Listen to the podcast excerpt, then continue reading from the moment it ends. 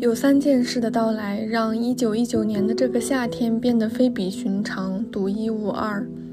从战争回归生活，从桎梏回归自由，这是最重要的一件。南方的氛围、气候和语言，一个如同恩赐般从天而降的夏天，一个更热情、更短暂的夏天开始了。这些炎热白日虽然漫长，却如旗帜般燃烧，在熊熊火焰中消逝。短暂潮湿的月夜，连着短暂潮湿的雨夜，一如梦境，疏忽幻化，激荡着一周周的光华。千万种事物在等待，千万杯酒已斟满。这世上就无不该被画之物件，就无不该被爱之女子。嘿，听众朋友们，大家好呀，我是左一，今天是二零二三年九月十日，星期天。您正在收听的是《黑 book》读黑书的第三十期。夏天结束了，本期节目我们来读一读黑塞的《克林索尔的最后夏天》，以作为告别。这本书是第一次世界大战后，一九一九年到一九二零年间写成的。那第一次世界大战是在一九一四年七月二十八日正式开始。其实黑塞早就在一九一二年就全家移民去了瑞士的伯尔尼。那战争期间，他其实是在伯尔尼为战俘效力，专门是给战俘创建图书馆和出版社。在这个期间去呐喊呼吁和平，他也写了大量的反战的这样一些文章。战争期间，他也遭遇到巨大的精神折磨。一九一六年，他的父亲去世，他的三儿子马丁病逝，他的妻子玛利亚也患上了精神病，并且因为他一直以来强烈反战，多次公开发表反战的言论，受到德国民族主义者的谩骂攻击，一连串的打击让他精神崩溃，住院疗养。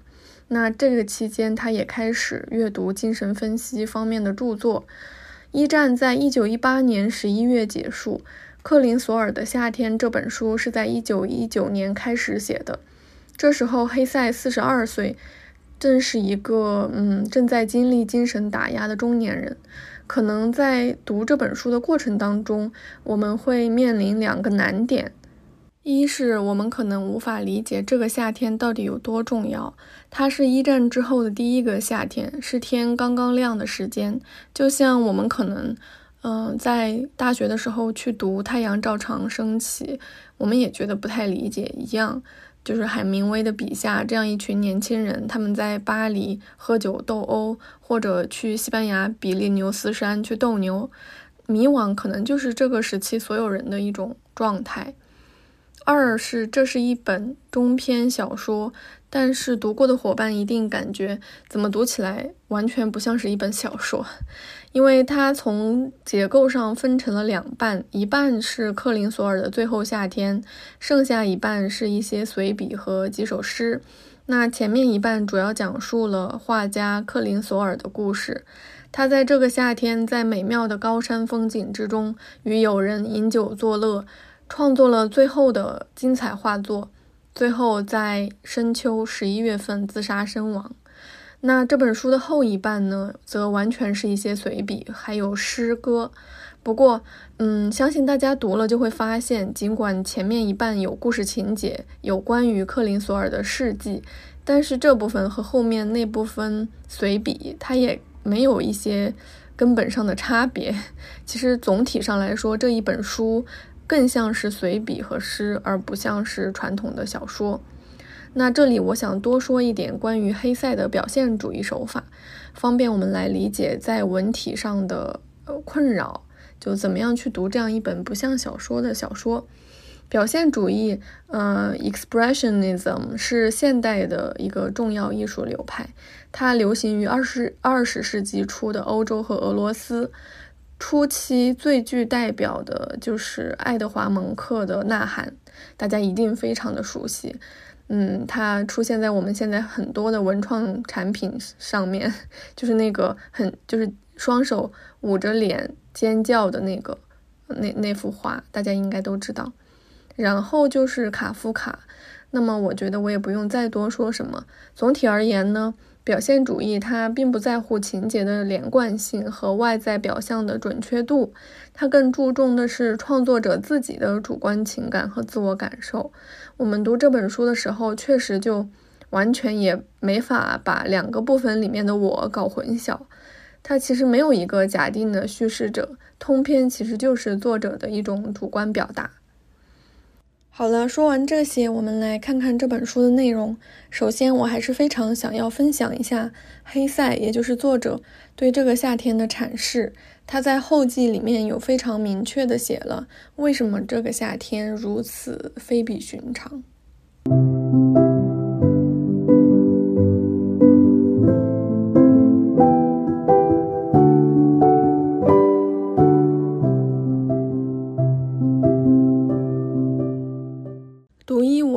夏天，克林索尔的最后夏天诞生于那个对我、对世界来说都非比寻常、独一无二的夏天。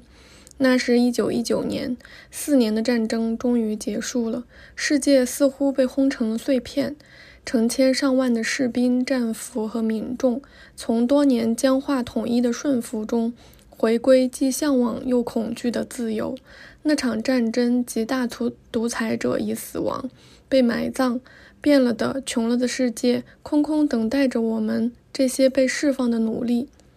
人人都热切渴盼这个世界和它当中的自由运动，但人人也恐惧释放和自由，恐惧变得陌生的私人领域，恐惧每一种自由所意味的责任，恐惧经长久压抑几乎变得敌对的激情，恐惧自己心中的可能与梦想。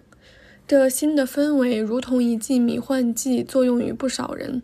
许多人在这获得自由的时刻，却只有一种兴趣：将自己数年来为之流血奋斗的一切砸成废墟。人人都有一种感觉，像失去了什么，耽误了什么。一些生活，一些自我，一些成长、调整和生活趣味。有些年轻人在被战争拖走时还活在童年世界里呢，他们现在回归了，却发现所谓的现实世界是完全陌生的、莫名其妙的。而我们这些更老的人当中，有许多认为他们最重要、最珍贵的年华被夺走了，现在想重新开始与年轻人竞争，却为时已晚。尽管年轻人也没什么可羡慕的。但至少还一直有机会从一个坚硬、冰冷、迟钝、无趣的世界中苏醒新生，而我们这些老人却来自于旧时代，那些曾被我们高度认同的世界观，如今却成了可笑、荒唐的昨日黄花。时代惊人的变快了，更年轻的人们不再以年龄段、时代或至少五年期来计计量时间，而是以每一年。所以，相信一九零三年的人与相信一九零四年的人已经有代沟了，一切都变得可疑、令人不安，甚至常常让人惊恐。但在这样一个可疑的世界，在一些好的时刻，也似乎一切皆有可能。新的维度展开了，比如说我，一个曾被战争贬低与强暴，现在重回个人生活的诗人。有时会希望不可能的事情发生，希望世界回归理性与团结，重新发现灵魂，重新释放美丽，重新被神明召唤。这些都是我们在大崩溃之前曾经相信过的。无论如何，我自己除了回归作诗的世界，也看不到别的出路了。不管这个世界是否还需要诗歌。战争年月的动荡与伤害几乎完全摧毁我的人生。如果我要重新振作，为人生赋予意义，就必须通过激烈的内省与转变，向迄今为止的一切告别，尝试着回到天使身边。直到1919年春天，关怀战俘营才解除我的职位。我独自在空空的荒宅中找到了自由。一整年既无灯光，也无暖气。我过去生活留下的东西也不多了，于是我向他们告别，打包了我的书、衣物和写字桌，锁上那座荒宅，寻找一处可让我在全然寂静中独自从头开始的地方。这个叫豪塔诺拉的地方，提契诺的小村镇被我找到了，在其中居住多年，直到今日。有三件事的到来，让一九一九年的这个夏天变得非比寻常、独一无二。从战争回归生活，从桎梏回归自由，这是最重要的一件。南方的氛围、气候和语言，一个如同恩赐般从天而降的夏天。这种夏天我从前很少经历过，充满力量与光芒，诱惑与魅力，像浓烈的葡萄酒一样裹挟我、穿透我。这就是克林索尔的夏天。闪耀的日子里，我在村落间和栗林里漫步，坐在折叠椅上，尝试用水彩保存下稍纵即逝的流光溢彩。在温暖的夜里，我在克林索尔宫殿那些开着的门窗前一直坐到很晚。我的写作技法比绘画更为熟练与严谨，我便用字句来歌唱这个永不停止的夏天。于是，画家克林索尔的故事便诞生了。读完黑塞给克林索尔的《最后夏天》这本书写的后记，我们会发现这里的关键词其实非常的明晰，他们是战争、告别、可能从头开始。这便是克林索尔的《最后夏天》这本书的全部主题。但有意思的是，黑塞的全部作品其实都有矛盾辩证的核心。他那些更为有名的作品，比如《悉达多》《荒原狼》《玻璃球游戏》，无一不是在不断的向内探寻人本身的巨大的内在矛盾，由此形成的外在，它就更有多个类似于对子一样的存在。那接下来我就从这些对子入手，与大家聊一聊这本书。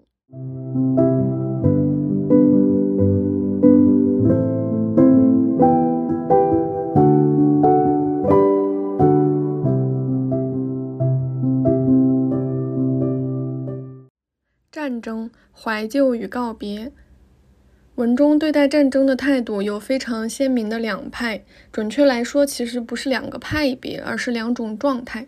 通常的情况是两者并存于一个人的内心，那就是一边怀念回到战前的生活，又一边想要与过去彻底告别，大胆向前。比如我们最开始在。卡雷诺日这一篇里面就有对两者直接正面冲突的描写，他是这样写的：女画家热烈讲述塞纳河畔的旅行，战前曾经的巴黎，对巴黎那时的极乐之地，这些一去不复返了，再也不回来了，也不该回来。画家激动地嚷嚷。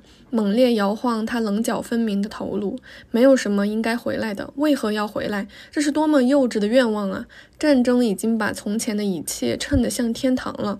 哪怕最无趣、最不起眼的那些，没错，在巴黎、罗马和阿尔曾是很美的，但此时此刻难道不美吗？天堂不在巴黎，不在和平时期，天堂在这里，在那山上。我们一小时后就会到那儿了。我们就像那些强盗，而耶稣会对我们说：“你今日与我一道在天堂。”除了这个对立的对子之外呢，黑塞他又永远有一部分中间地带，那就是矛盾辩证的部分，或者说，嗯，是维度跳转的部分。比如在后半部的相居这一篇里面，他就很主观的从漫游者的眼中看到战争从物理意义上对自由的限制与剥夺。他是这样写的。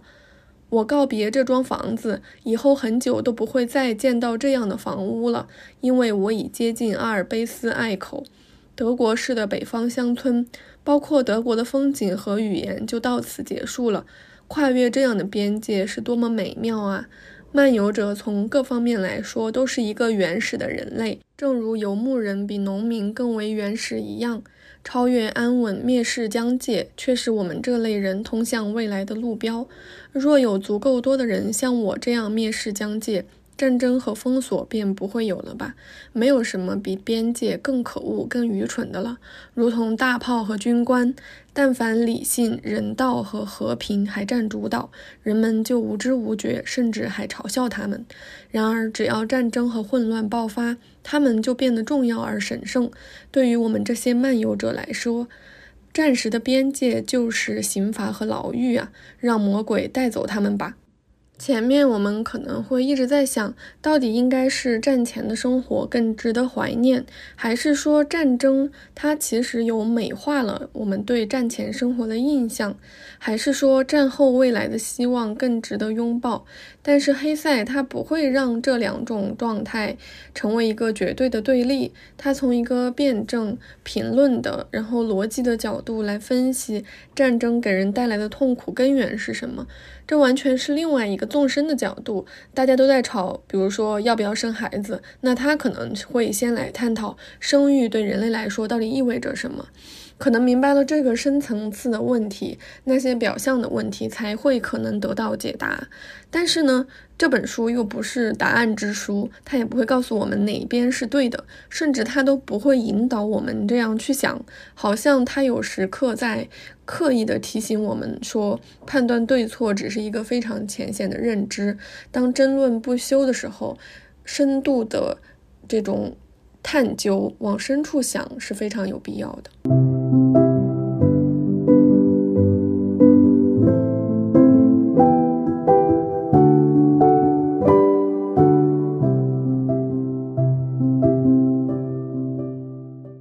未来、死亡与重生，与面对战争的两种状态相对应的是一战以后人们对未来的态度。这里面死和生就是问题的核心两面。在这个书的前半部分，有一篇叫《沉默王音》这样一个篇章。沉默就是，嗯，类似于船舰沉没进水里的这个沉默。王音，王是死亡的王。在《沉默王音》这一篇，他就写了克林索尔对死亡的认知。他是这样写的：每个人都有他自己的星星。克林索尔缓缓说：“每个人都有自己的信仰，而我只相信一点：沉默。”我们乘坐的马车驶于深渊之上，马儿们都害怕了。我们在沉默，我们所有人，我们必须死亡，我们必须重生。大转折为我们而来，到处都一样。大型战争、艺术大变革、西方国家大崩溃，老欧洲曾经属于我们的一切的美好都死去了。我们美丽的理性也变成了疯狂，我们的钱成了废纸。我们的机器只会射击和爆炸，我们的艺术是自杀。我们在沉默，朋友们，命中注定。轻指调已奏响。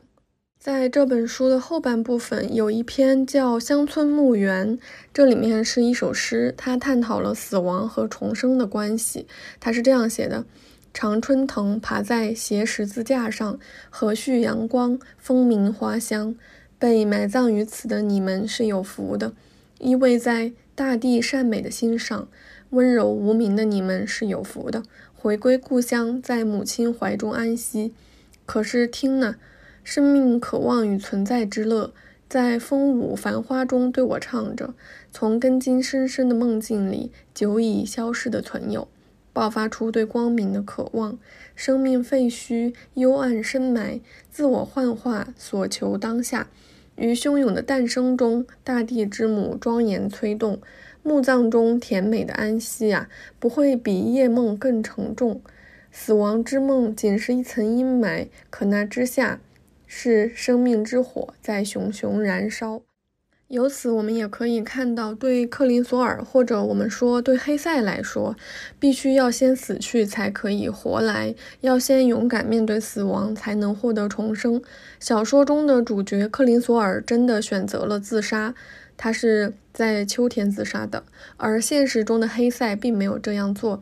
他在精神受到重大折磨的时候，转而走向了更丰富的文化世界。他深爱李白和杜甫，身为一个基督徒的同时，又开始刻苦钻研道家学说。他用辩证的眼光来认识这个世界，认识个体精神世界的毁灭与重塑。通过克林索尔形上的死亡，完成了自己的内在的重生。在这本书的后半部分，有一篇随笔，名叫《山爱》。在这一篇里面，作者就完全用他自己的口吻，毫不遮掩地展现出他准备好经历从死去到重生这一过程的强大精神力。他是这样写的：“世界越来越美了，我独自一人，却很自在。我别无所求，只想被阳光晒透。我渴望成熟，准备好死去，准备好重生。”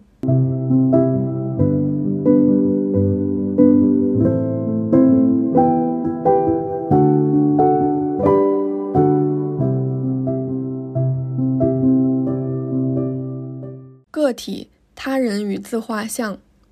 黑塞曾经在一封回复读者的信中提到，并非每个人都善于使自己成为一个人，绝大多数人都是复制品，他们根本不了解个性的重要。我们的时代使那些聪明一点的青年活得特别艰难，到处都在力求把人变得千人一面，力求尽可能地限制他们的个性。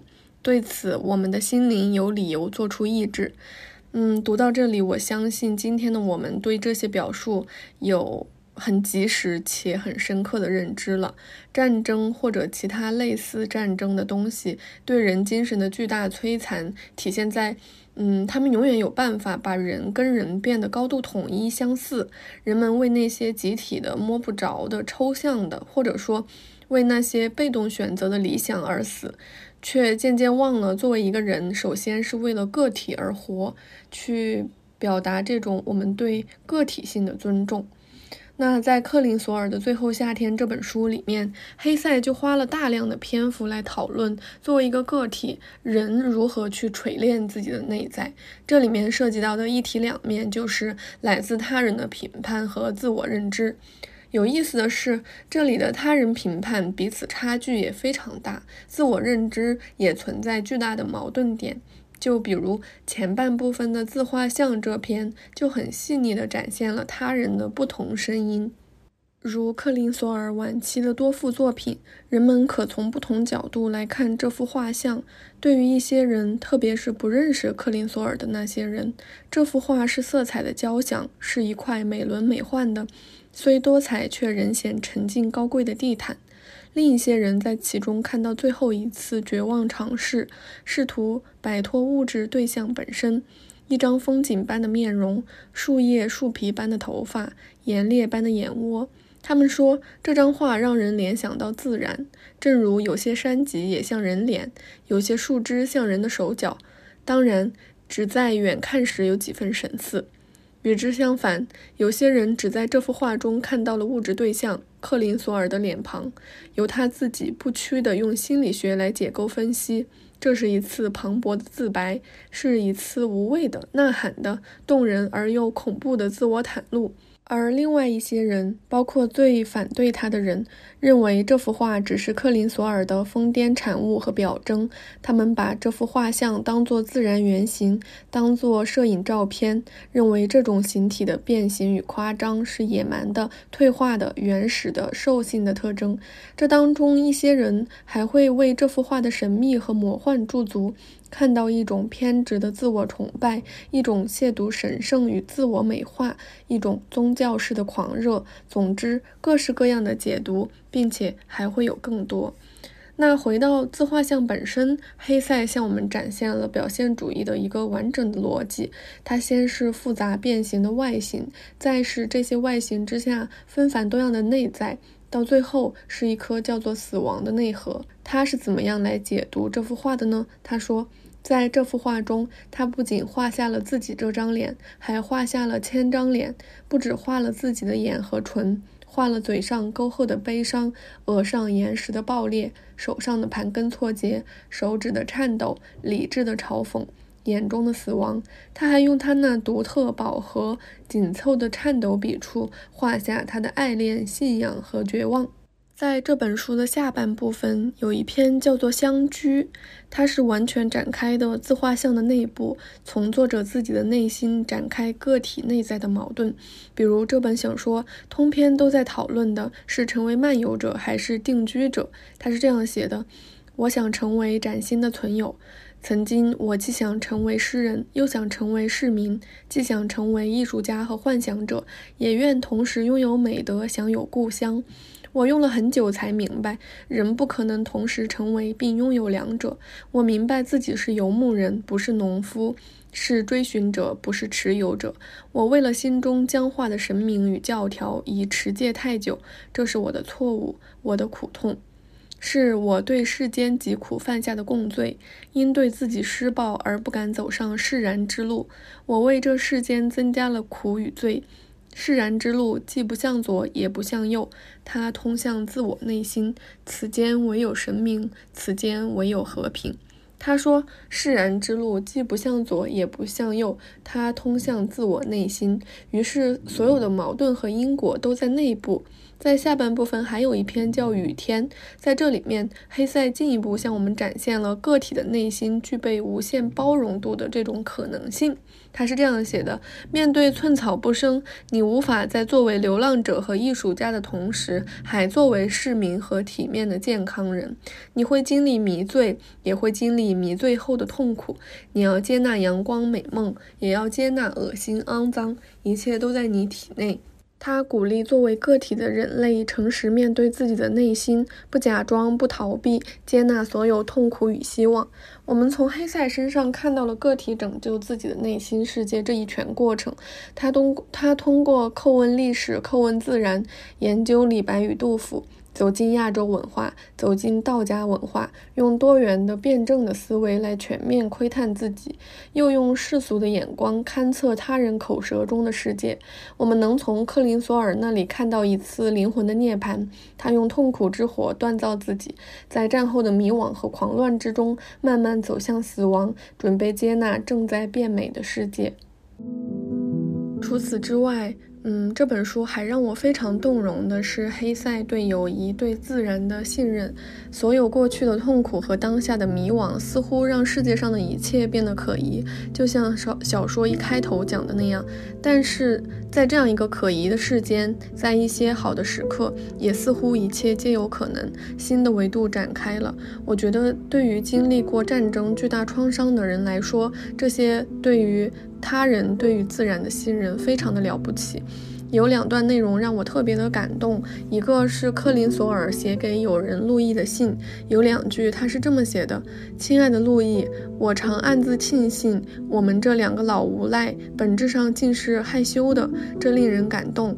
我们宁愿互相用玻璃杯砸破对方的头，也不愿坦诚彼此的感觉。就保持这样吧，老刺猬。”他深知自己与友人都不是轻易袒露自身感受的人，并且用刺猬来形容二人，这其实是完全理解了自己和友人的本质之后，给自己与对方无限的温柔。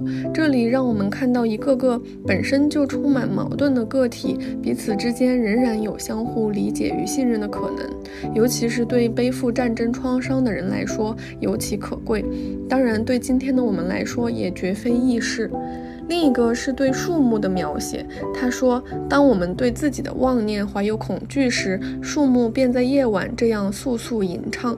树木的思想更缓慢、绵长而安宁，正如它们比我们拥有更漫长的生命。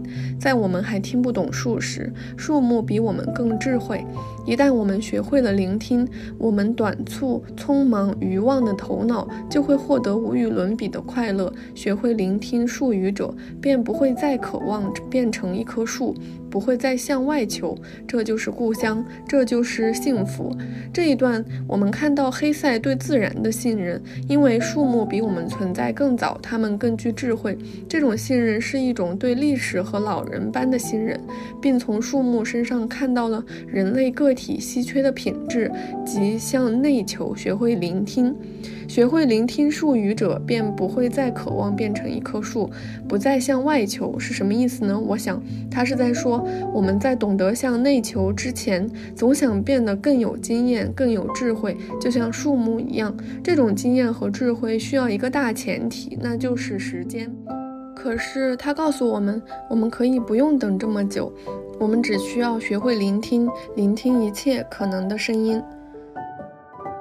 夏天结束了，但夏天永不爽约，它总还会在该来的时候热烈的、喧闹的赶来。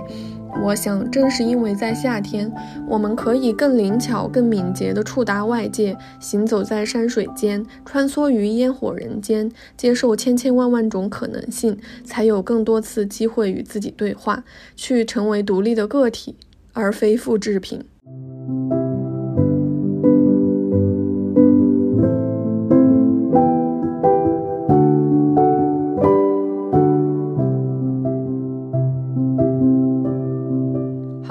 今天就讲到这里啦。你也喜欢黑塞吗？你也喜欢克林索尔的《最后夏天》吗？欢迎在评论区跟我互动哦。下一期我可能会接着来读黑塞，因为真的他的每一本书都还挺值得读的。当然，这里面也包含了大家可能很早以前就读过的书，我觉得也不妨再读一遍。那下个周可能会，嗯，我们从悉达多开始吧，就重读一些精彩的黑塞。嗯，夏天也在这儿结束了。你们的夏天过得开心吗？有没有什么印象深刻的小故事？也欢迎与我分享哦。